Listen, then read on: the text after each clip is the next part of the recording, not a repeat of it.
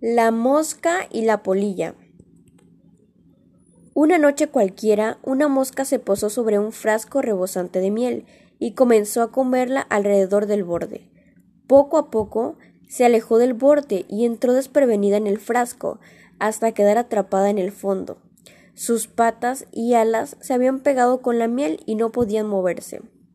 Justo en ese momento una polilla pasó volando y al ver la mosca forcejear para librarse dijo Oh, mosca insensata. ¿Era tanto tu apetito que terminaste así? Si no fueras tan glotona, estarías en mejores condiciones. La pobre mosca no tenía cómo defenderse de las certeras palabras de la polilla, y siguió luchando.